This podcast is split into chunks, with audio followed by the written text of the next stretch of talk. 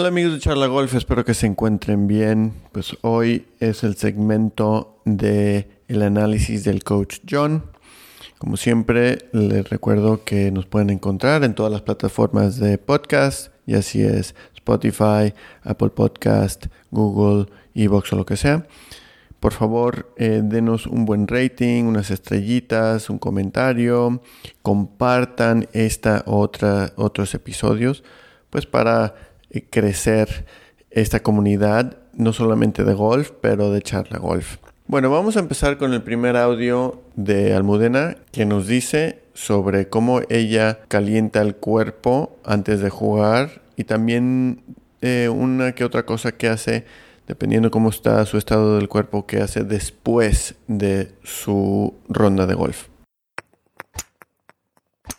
Bueno, sí que es verdad que hago una activación. Primero realizo ejercicios de movilidad y luego sí, sí que hago algunos tabatas que son pues bueno, eh, son 20 segundos de trabajo por 10 segundos de descanso, ahí ya empiezo a meter algún ejercicio aeróbico y ya está, y luego ya voy a la, a la cancha de prácticas. Eh, bueno, siempre empiezo por las zonas de, juego corto, luego ya sí que me paso a la parte de, juego largo y ya por último el pad, y luego ya pues a salir a, a salir a jugar. Y cuando termino, sí que es verdad que si llevo mucho tiempo sin jugar, sí que hago ejercicios de estiramiento. Pero si llevo torneos ya con más asiduidad y demás, no, no los hago porque, porque veo que yo no los necesito, mi cuerpo no los necesita. Pero sí que me, sí que me puedo pegar una ducha fría para relajar todo el cuerpo. Eso sí. La palabra clave es activación. Ella lo dijo porque ella está calentando el cuerpo, está activando el cuerpo antes de ir a tirar bolas y a jugar. Entonces tienes que activar. Cada quien es un poco diferente, tiene diferentes capacidades físicas. Entonces, eh, lo que sí recomiendo es encuentren una activación que va con vuestro cuerpo, con cómo va y cómo se mueve su cuerpo. Obviamente el golf es un deporte rotacional. Cuando estás activando el cuerpo, recomiendo que hagan activaciones que gire el cuerpo, que rote el cuerpo. Eh, y eso quiere decir que los tobillos, las caderas, la columna, el cuello, los hombros, las muñecas, estas articulaciones que se usan más para rotar, actívenlas. También hay que activar los músculos y se pueden hacer, como ya dijo Tabatas, para calentar todo el cuerpo, el motor en general y que llegues a tirar bolas ya listo o lista para tirar bolas.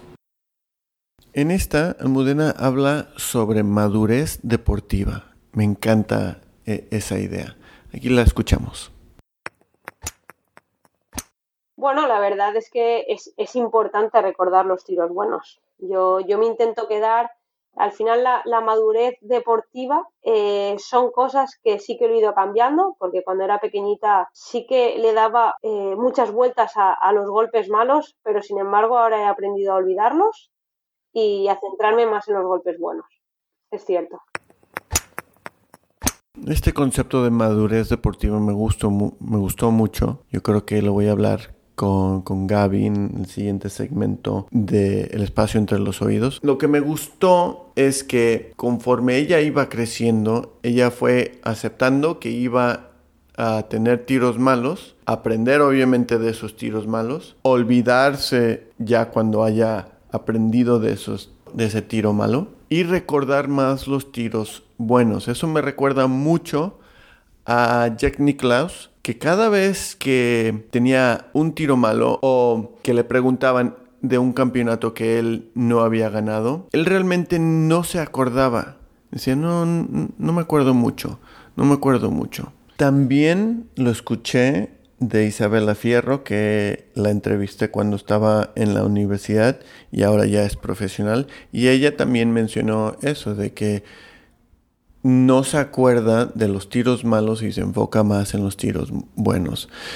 Yo lo que hago y recomiendo es esos tiros buenos después de que hayas jugado, escríbelos en tu diario o en algún sitio y cuando necesitas pues un empujonzón positivo, lees eso te recuerdas que eres capaz de, de tirar buenos tiros y te apoyas a ti mismo de esa forma. Bueno amigos de Charla Golf, espero que les haya gustado esta sesión de eh, el análisis con el coach John. Hablamos sobre la entrevista de Almudena Blasco, que recomiendo escuchar toda por completo, especialmente por lo que dijo de eh, entrenamiento y cómo el cuerpo femenino eh, reacciona en sus diferentes etapas hormonales. Bueno, Muchas gracias y hasta la próxima.